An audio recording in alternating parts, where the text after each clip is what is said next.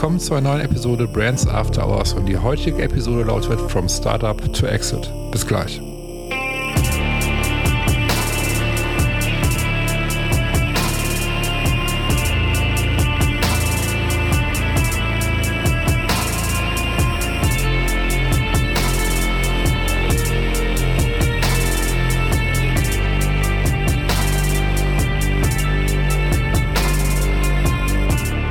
Schön, dass du wieder dabei bist zu einer neuen Episode Brands After Hours und wie gerade schon vom Intro erwähnt, lautet die heutige Episode From Startup to Exit. Und es dreht sich heute um Break-Even und äh, ich habe von Break-Even mit Marcel Bald äh, mich in dieser Episode unterhalten, ähm, der ein bisschen genau darauf eingeht, was Break-Even eigentlich macht. Denn Break-Even sind nicht nur reine Investoren, sondern auch Co-Founder und äh, investieren in außergewöhnliche Gründer. Klingt mega spannend, war auch mega spannend das Gespräch und ähm, ich denke, ihr könnt ja viele Sachen lernen von Marcel. Ich fand es hochinteressant, was er zu erzählen hatte und wünsche euch in diesem Sinne viel Spaß mit der heutigen Episode. Ja, hi Marcel, schön, dass du zu Gast bist in meinem Podcast. Ähm, ist ein bisschen komisch heute noch andere Marcells hier im Podcast zu haben. Es ist ein bisschen ungewohnt für mich, aber auch gleichzeitig irgendwie total lustig. Ähm, ja, also vielen, vielen Dank, dass du zu Gast bist. Ich würde sagen, bevor wir starten, stelle ich einmal kurz vor, wer du bist und was du machst. Ja, klar, sehr gerne. Also äh, erstmal vielen Dank für die, für die Einladung auch, Marcel. Wir hatten ja ein, zwei Vorgespräche. Du bist ja proaktiv auf uns zugekommen. Deshalb, äh, ja, vielen Dank auf jeden Fall mhm. für, die, äh, für die Einladung, dass ich dir heute hier so ein bisschen vielleicht Rede und Antwort stehen darf. Mhm. Ähm, genau, vielleicht ein paar Sätze zu mir will es jetzt vielleicht auch gar nicht zu sehr äh, ausschweifend äh, erläutern. Das äh, können die Leute dann gegebenenfalls auch noch irgendwie noch online nochmal nachrecherchieren. Genau, du hast es ja vorweggenommen. Marcel, Marcel Ball, ich bin 36. Äh, ich bezeichne mich immer sehr, sehr selbst gerne so als Kind des Ruhrgebiets. Äh, komme aus Bochum, bin in Bochum aufgewachsen, zur Schule gegangen, äh, habe mich dann irgendwann nach dem Abitur und äh, nach dem Zivildienst äh, für ein Wirtschaftsstudium hier in Bochum an der RUP äh, entschieden äh, bin quasi von Hause aus, wenn man so will, dann ähm, Ökonom eigentlich und habe so mein erstes äh, kleines äh, Venture, kleines Startup, eine kleine Agentur mit äh, meinem besten Freund damals und einem weiteren Kom Kommiliton äh, während des Studiums äh, gegründet. Mhm. Bin so auch so ein bisschen in diese Startup-Welt so ein bisschen äh, zum ersten Mal äh, eingetaucht und in Berührung gekommen. Und ähm, ja, aber damals aber nie so wirklich so den, ähm, ja, das Bestreben gehabt, das irgendwie großartig weiterzumachen. Bin dann eigentlich eher so über die Corporate-Welt. Äh, ich war dann mal bei RWE, ich war auch bei ThyssenKrupp danach nochmal ähm, erstmal da reingeschnuppert, weil das für mich einfach auch so ein bisschen so das, das Mindset-Thema damals war, zu sagen, okay, du hast jetzt irgendwie hier ein Studium gemacht, jetzt musst du in die Corporate-Welt gehen, vielleicht auch so ein mhm. bisschen aufgrund äh, der Erziehung. Ne? Das ist auch, glaube ich, ein wichtiger Punkt. Ich glaube, das prägt uns alle irgendwie so ein bisschen, wie man irgendwie erzogen worden ist. Und das war halt einfach bei mir dann auch so, mach eine gute Ausbildung, mach ein Studium und geh dann bitte zu einem sicheren mhm. Arbeitgeber. Und das habe ich dann in Anführungszeichen dann ja auch getan und äh, habe mich dabei nach vier, fünf Jahren irgendwie nicht ganz so wohl gefühlt und bin dann eigentlich wieder proaktiv äh, in die Startup-Welt zurückgegangen, war dann bei einem Bochumer Startup, habe mich da vor allem um den Bereich äh, Vertrieb gekümmert mhm. und ähm, genau, das Ganze wurde dann so Ende 2016, glaube ich, Anfang 2017 äh, verkauft, das Venture an Bertelsmann, äh, war dann zuletzt dann da noch äh, Head of Sales und mhm. die Konzernintegration dann noch äh, so ein bisschen mitgemacht. Alles, was natürlich damit einhergeht, wenn halt so ein Startup dann irgendwie auch in so ein Konzernkonstrukt eingegliedert wird. Äh, ich natürlich vor allem äh, vertriebsseitig in, in dem äh, Kontext. Und ja, bin dann da eigentlich raus, dann, äh, nachdem die beiden Hauptgründer dann auch äh, raus sind damals und mhm. äh, war dann vor allem in den äh, in der Zeit so als Interim-CSO und äh, Berater für Startups und Scale-Ups, vor allem im Bereich Sales und äh, Marketing unterwegs. Mhm. Ähm, ja, was halt so eine Interimsposition dann meistens so mit äh, einhergibt. Äh, ich war halt immer nur wirklich für eine bestimmte Zeit dann irgendwie an Bord. Das hat mich dann auch auf Dauer nicht ganz so gereizt, äh, weil ich dann dazu sehr vielleicht Teamplayer für bin. Immer wenn man das Gefühl hatte, man ist so Teil des Unternehmens, Teil, Teil des, äh, des Teams, bin ich wieder rausgegangen. Mhm. Das hat mich dann auf Dauer doch so ein bisschen, so ein bisschen gestört. Und ähm, ja, war dann nochmal vor was haben wir jetzt, 2022, 2019 muss es gewesen sein, war dann nochmal Co-Founder von, äh, von Beauty Self. Das war ein mhm. Beauty-Tech-Startup ähm, mit den beiden äh, Foundern äh, Olivia und äh, Sebastian zusammen. Mhm. Das war damals auch komplett gebootstrapped. Äh, da war ich vor allem auch wieder für den Bereich äh, Vertrieb, aber auch Operations zuständig. Ähm, ja, unsere Strategie damals war halt viel an auch so einem Wettbewerb teilzunehmen. Das hat auch ganz gut funktioniert, haben irgendwie die Douglas Pitch Challenge gewonnen und waren im Sephora Accelerator Programm. Ähm, aber an einem bestimmten Punkt ging es dann nicht so wirklich weiter und wir uns dann dafür entschieden haben, das nicht mehr weiter weiterzumachen. Mhm. Und äh, ja, momentan bin ich äh, Partner bei äh, Break Even. Mhm. Und äh, genau, da werden wir wahrscheinlich gleich nochmal hier genau. und dazu eingehen. Aber das vielleicht mal so als groben Abriss, so was habe ich so in den letzten Jahren äh, ja. in den letzten zehn Jahren, muss man dazu sagen, äh, so äh, erlebt und getan, so in Groben. Ja, ich finde das sehr, sehr spannend, weil du hast ja, du bringst ja zum einen jede Menge Erfahrung mit, ne, das muss man ja ganz klar sagen. Ähm, zum Zweiten warst du selbst in der Start-up-Perspektive drin, dass du das auch gegründet hast und auch ähm, nachempfinden kannst, wie es ist, Start-up zu sein. Ne? Mhm. Welchen, welchen Herausforderungen man gegenübersteht letztendlich. Ähm, mhm. Lass uns mal ein bisschen auf Break-Even bitte eingehen, dass du, dass du einmal kurz sagst, okay, was macht ihr bei Break-Even? Was macht euch ähm, anders? Wir haben uns letztens schon darüber unterhalten. Ihr, habt ja, ihr verfolgt ja auch einen ganz anderen Ansatz, ne? ähm, wie ihr da, vielleicht auch euren Prozess, wie ihr vorgeht, als ich sag mal, gegenüber anderen Investoren zum Beispiel. Ne? Mhm. Ähm, vielleicht kannst du da ein bisschen drauf eingehen. Was ist die Geschichte der Break-Even? Wie ist Break-Even entstanden? Ähm, der Name, vielleicht kannst du ein bisschen darüber mehr erzählen. Ja, klar, sehr gerne. Ähm, Vielleicht erstmal so ein bisschen, um, um dafür ein Gefühl auch zu bekommen, äh, mhm. wie Break-Even äh, entstanden ist und was so die Geschichte vielleicht auch, auch dahinter ist. Mhm. Ähm, dafür muss man ähm, verstehen oder wissen, ähm, dass so die Hauptinitiatoren von Break-Even sind äh, Jens und Ina Langenberg. Ähm, ist ein äh, Investoren-Ehepaar, Serienunternehmer aus, äh, aus dem Raum Hannover. Mhm. Und ähm, genau, die habe ich ähm, nach dieser Zeit, die ich gerade so skizziert habe, das passt eigentlich auch chronologisch da ganz gut, äh, kennengelernt und ähm, um halt zu verstehen, was wir mit Break-Even machen, muss man so ein bisschen wissen, was hat Jens und Ina eigentlich so in den letzten äh, 15 mhm. Jahren ungefähr äh, getan. Ich habe gerade schon gesagt, also nicht, äh, nicht Bruder und Schwester sind verheiratet, äh, Anfang mhm. 40, äh, haben äh, zwei Mädchen, 14 und 19 äh, und sind Serienunternehmer. Mhm. Ähm, und das, was sie halt immer als Serienunternehmer auch äh, getan haben, äh, ist, dass sie immer äh, Unternehmen gegründet haben, aber nie als, äh, nie als reine Investoren.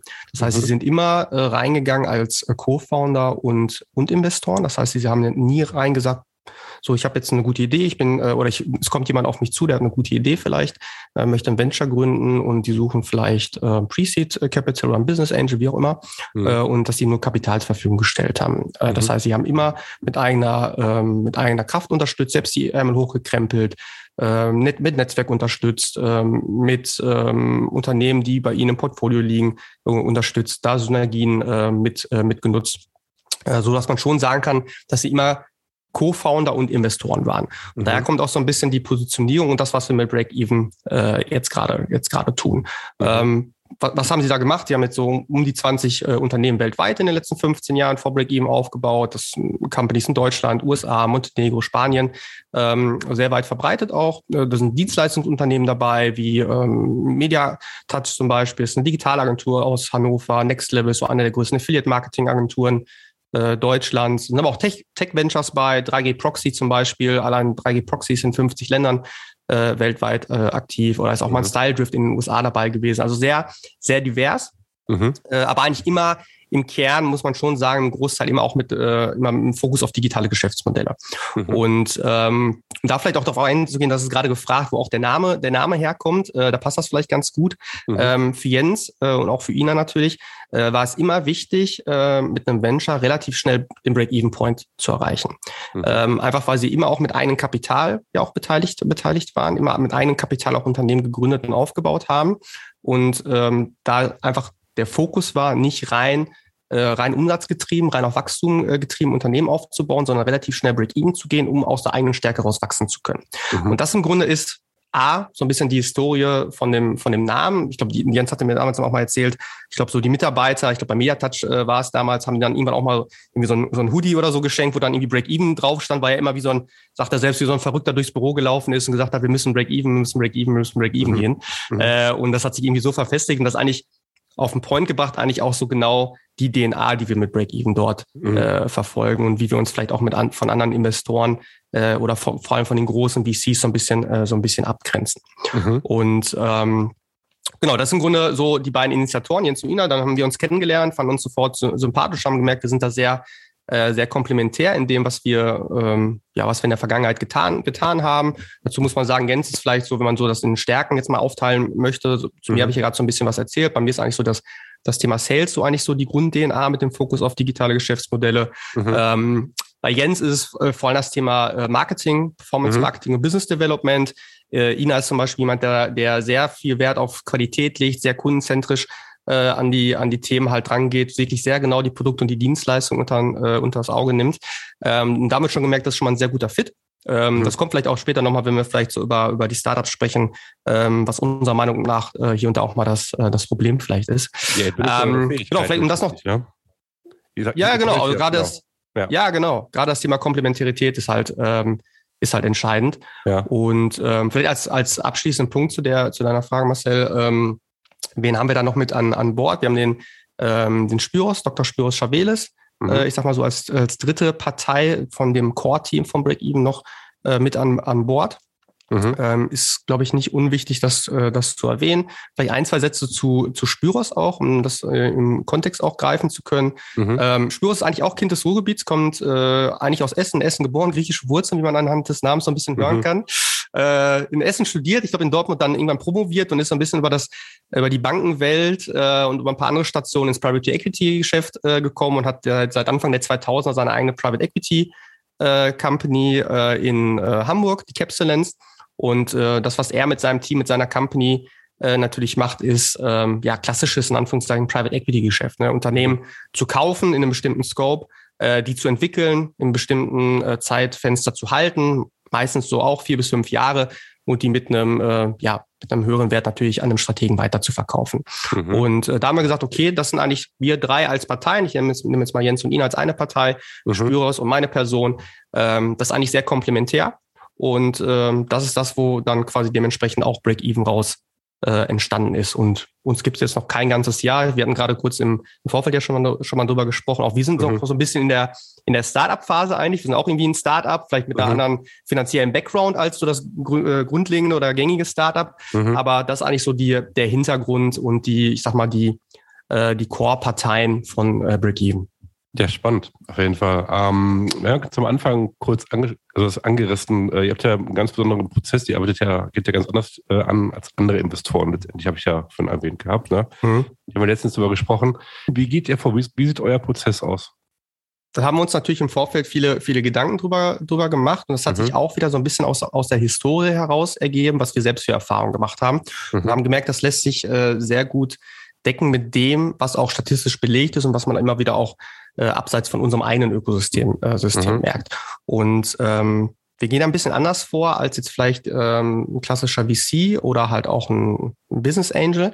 Äh, mhm. Äh, da ist es ja meist so, dass halt, ähm, ne, wenn wir beide uns jetzt zusammentun, Marcel, und sagen, wir haben jetzt eine tolle Idee, wollen ein Startup gründen, dann gibt es ja verschiedene Möglichkeiten. Mhm. Ähm, eine Möglichkeit ist ja zu sagen, wir brauchen Kapital, weil wir vielleicht kein eigenes haben oder wir möchten auch nicht zu einer Bank gehen, zu mhm. einem VC gehen oder zu einem anderen Kapitalgeber, um halt für diese Idee äh, Geld einzusammeln. Mhm. Ähm, wir haben gesagt, wir, wir drehen es ein bisschen um.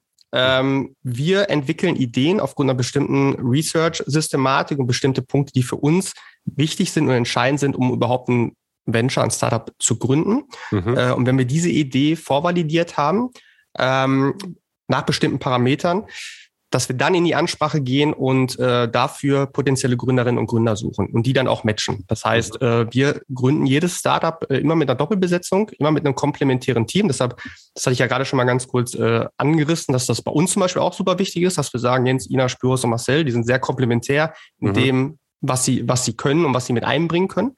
Ähm, und das ist uns auch super wichtig bei den Startups, so dass wir halt dann auf die Suche gehen und sagen, wir suchen ähm, einen CEO und einen COO.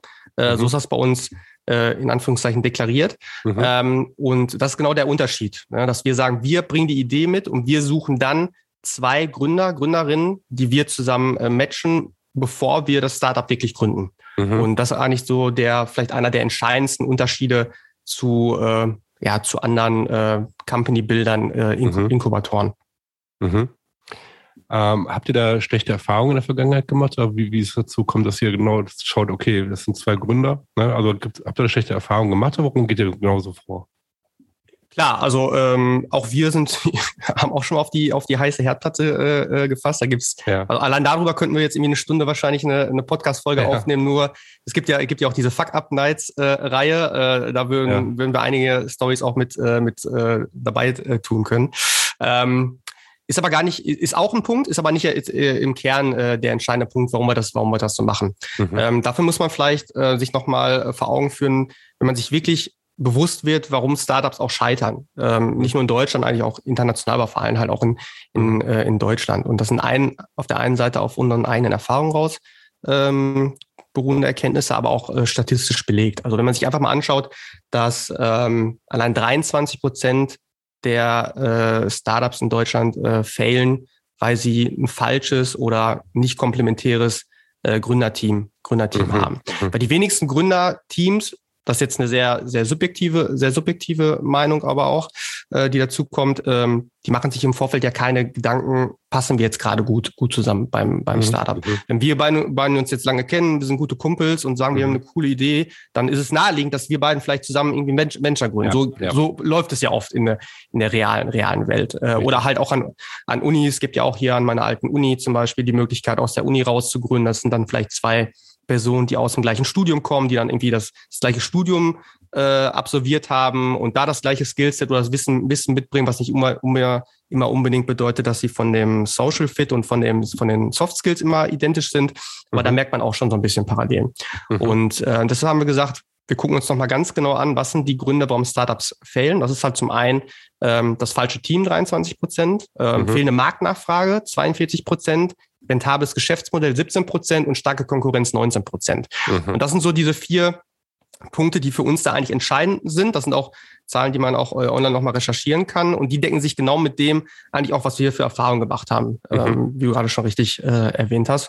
Und da haben wir gesagt, diese Auswahlwahrscheinlichkeit lässt sich doch optimieren, indem wir halt anders an die Sache rangehen und wirklich sagen, wir machen diese Hausaufgaben, bevor wir halt in die, in die Gründung gehen. Das heißt, wir suchen halt ein komplementäres Gründer, Gründerteam. Und auf der anderen Seite vielleicht, warum machen wir das halt auch? Wir sind davon überzeugt, und das merken wir auch jetzt gerade, wenn wir in der Suche äh, nach neuen Gründerinnen und Gründern für weitere Ventures sind, mhm. dass es daraus, draußen super viele gut ausgebildete, super motivierte äh, Person, Personen gibt, die Bock haben zu gründen, die wirklich auch bereit sind, äh, 120 Prozent äh, zu gehen, die wirklich was im Köpfchen haben, mhm. ähm, denen vielleicht im Vorfeld an der einen oder anderen Stelle vielleicht das gefehlt hat, um selbst zu gründen, was wir versuchen zumindest, mhm. ähm, den Gründerinnen und Gründern mitzugeben. Das heißt, den hat vielleicht der Partner gefehlt, den hat vielleicht das Pre-Seed-Investment gefehlt, den hat vielleicht die richtige Idee, äh, Idee gef äh, gefehlt.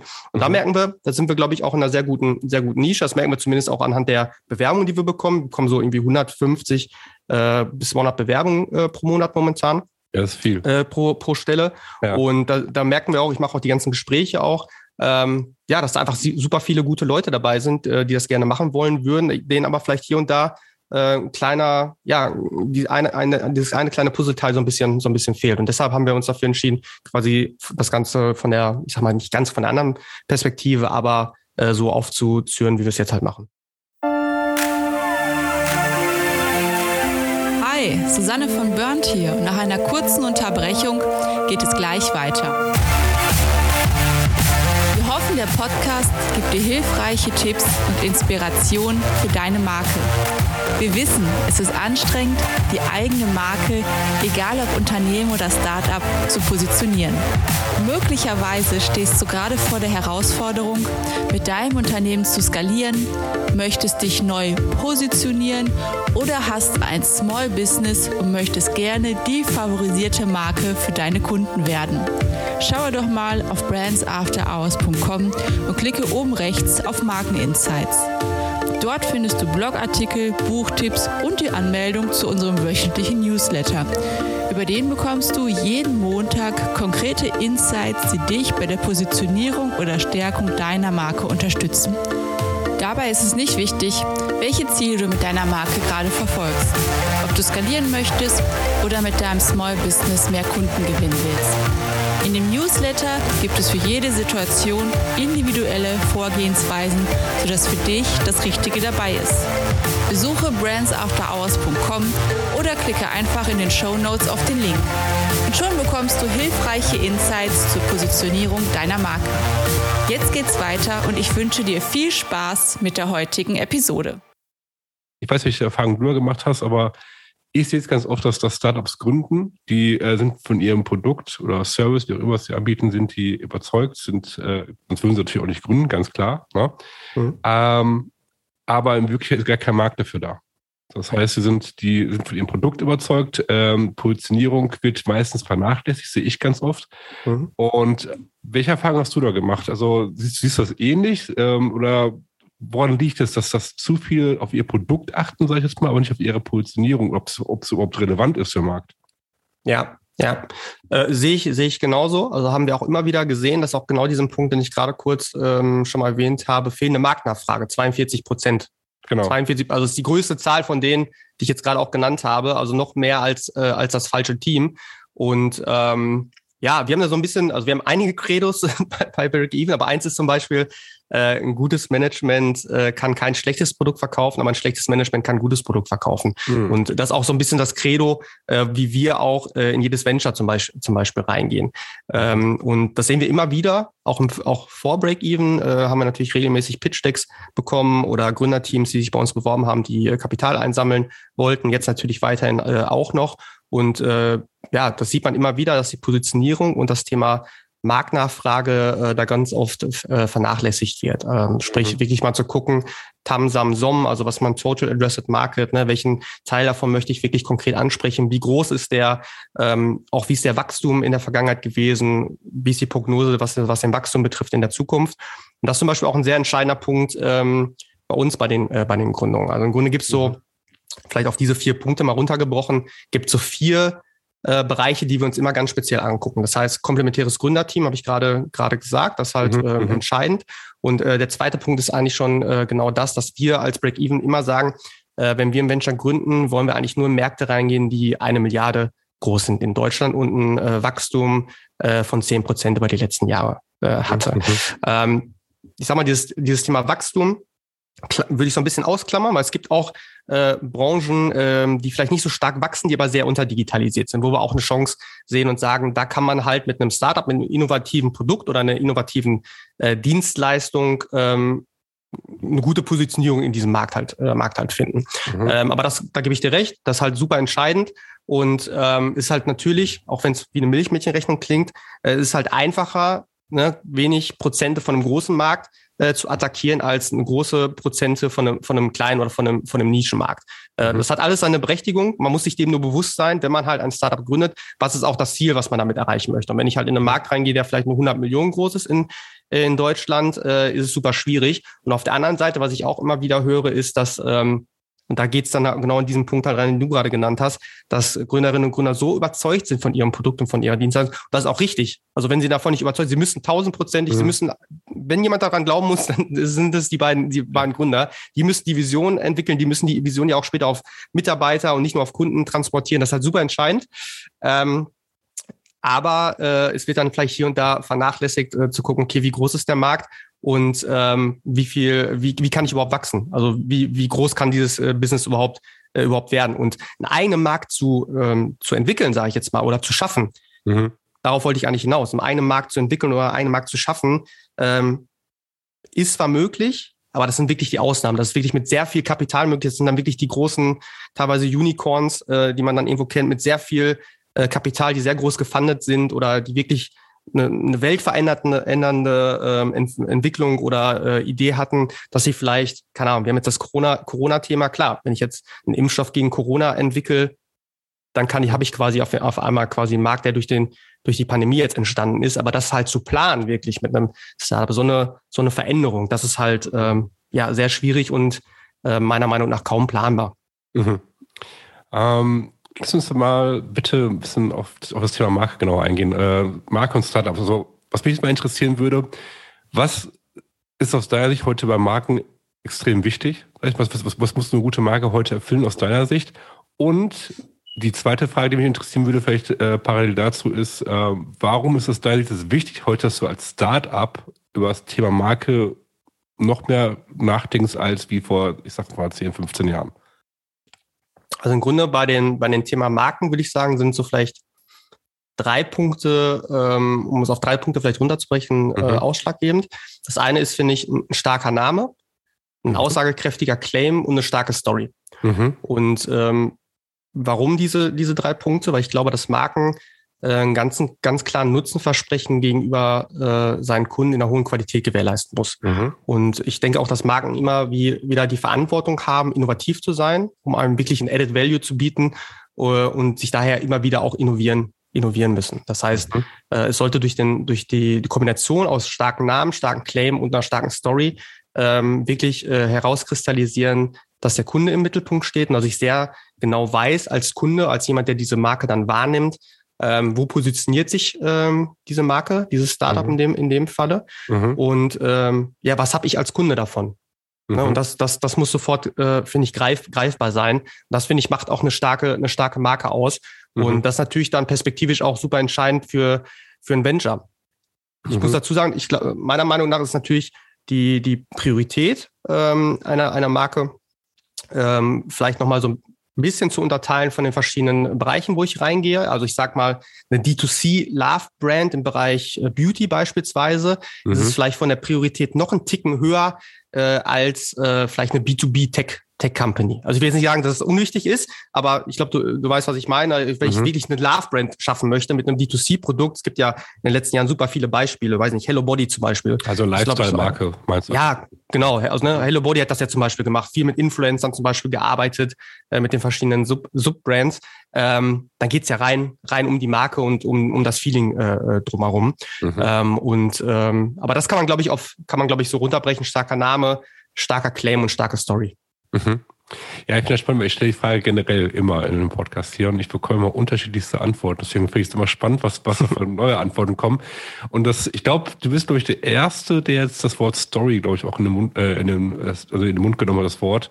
Finde ich spannend, finde ich auch richtig. Und ähm, deswegen vielen, vielen Dank für die Antwort. Und jetzt kommt die nächste Frage, die mich immer wahnsinnig interessiert, die ist ein bisschen fies, ein bisschen schwierig manchmal.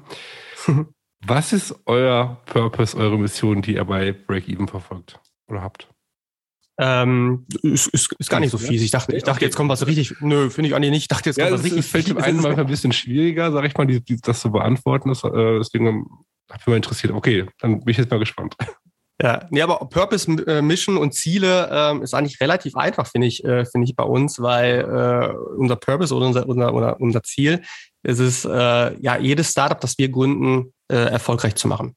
Mhm. Wir haben gesagt, unser, unser Hauptziel ist, oder unsere Mission ist es, das auch zu beantworten, wir wollen 50 Startups gründen, die wir mhm. jeweils nach fünf Jahren zum Exit führen. Ganz klar. Und da mhm. schließt sich vielleicht auch so ein bisschen der Kreis. Wir haben gerade über, über, äh, über Marken und über Claim gesprochen. Und genau deshalb haben wir auch bei Break-Even. Ich habe gerade über den Namen Break-Even gesprochen, äh, wie mhm. der zustande gekommen ist. Mhm. Ich glaube, jeder kann mit dem, mit dem Begriff Break-Even, Break-Even-Point irgendwas anfangen. Mhm. Ähm, und äh, unser Claim ist ja from Startup to Exit. Und ähm, vom Anfang bis zum Ende, klar, und das ist natürlich auch ein kleines Wortspiel dann mit, mit inbegriffen. Äh, aber ich glaube, da kann jeder sofort was mit anfangen, dass wir halt ein Startup für ein Exit, für ein Exit bauen. Mhm. Und äh, das ist unsere Mission, äh, 50 mhm. Startups zu gründen, alle nach fünf Jahren äh, zu verkaufen an einen strategischen Partner. Mhm. Und äh, vielleicht, um das auch noch zu ergänzen, was ist unser, unser Ziel jetzt in den ähm, in, in diesem Jahr beispielsweise, wollen dieses Jahr fünf, äh, sorry, drei Ventures gründen, fünf wären super, drei ist auf jeden Fall das, äh, das Ziel, was wir, was wir anstreben. Mhm. Und äh, genau, Punkt. Ich, ich hoffe, ich habe deine Frage damit gut beantwortet. Ja, war perfekt, das war perfekt. nee, das, das war, nee, finde ich super. Ähm, ja, bevor wir zum Ende kommen, ganz wichtige Frage natürlich. Wie findet man dich? Wo kann man, wie kann man mit dir äh, in Kontakt treten und wie, wo findet man Break-Even überall? Für die, die äh, Break, ja. äh, Break-Even auf jeden Fall auf der Website natürlich, breakeven.vc. Äh, mhm. Da findet man eigentlich alle Informationen äh, zu Break-Even, aber halt auch zu, zu den verschiedenen äh, Personen. Äh, LinkedIn ist auf jeden Fall unser Hauptkommunikationskanal, was so Social äh, betrifft, auch da mhm. unter Break-Even oder halt ja, Jens Ina Langenberg oder mich findet man auch da, Marcel Bald, bald mit mhm. DT. Ähm, genau, also das sind eigentlich so die, die Hauptpunkte, wo ihr uns finden könnt. Ja, kann ich auch bestätigen. Also allen Zuhörern und Zuhörerinnen. Ähm, also tretet mit Marcel in Kontakt. Ich kann nur sagen, ihr seid super locker und freundlich. Also wenn ich jetzt darüber nachdenke, wie ich zu euch Kontakt aufgenommen habe, aber ich fand es also sehr authentisch, nett, freundlich und ähm, also deswegen all die, das freut zuhören, mich. ja, ist wirklich so. Also all die gerade zuhören, ähm, scheut euch nicht, nehmt Kontakt auf, wenn ihr Fragen habt zu dem Thema. Und äh, in diesem Sinne, Marcel, vielen, vielen, vielen Dank, dass du zu Gast warst. Ähm, ich fand es hochinteressant. Gerne. Und ähm, vielleicht sprechen wir das eine oder andere Mal nochmal zu einem anderen Thema in dem Podcast, weil ich äh, merke, dass du auch viel Erfahrung äh, mitbringst. Ne? Du hast ja schon viele ähm, Meilensteine, sag ich mal, hinter dir gebracht, ne? die, du, die du erlebt hast und viel Erfahrung mitbringst. Und äh, ja, ich fand es super spannend. Ja, danke Marcel, kann ich nur zurückgeben. Äh, sowohl im Vorgespräch als auch jetzt hier die, die Aufnahme hat äh, sehr viel Spaß gemacht. Und äh, ich glaube, wir haben da, wir haben da ähnliche Werte, äh, was, was, was Offenheit und was du unter Lockerheit so äh, betitelt hast. Äh, das ja. ist einfach bei uns auch so ein bisschen dieser Grund, Grund-DNA drin. Und ja, hat Spaß gemacht und immer gerne wieder. Ja, freut mich. Vielen, vielen Dank, dass du dabei warst. Gerne. Ciao, ciao. Das war das Gespräch mit Marcel und ich hoffe, dass ihr ja wertvolle Tipps äh, mitnehmen konntet aus diesem Gespräch und ähm, diese euch weiterhelfen, euer Startup weiter aufzubauen. Wenn du zum ersten Mal jetzt diesen Podcast reinhörst und dieser Podcast dir gefällt, würde ich mich wahnsinnig freuen, natürlich, wenn du diesen Podcast abonnierst und mir eine äh, positive Bewertung bei Apple Podcasts hinterlassen wirst, damit einfach noch mehr Menschen wie du, noch mehr Startups von diesem Podcast erfahren und es hilft mir enorm, äh, ja, weiter mit diesem Podcast zu wachsen. In diesem Sinne, schön, dass ihr, dass du mit dabei wart und äh, ja, bis zum nächsten Mal. Ciao.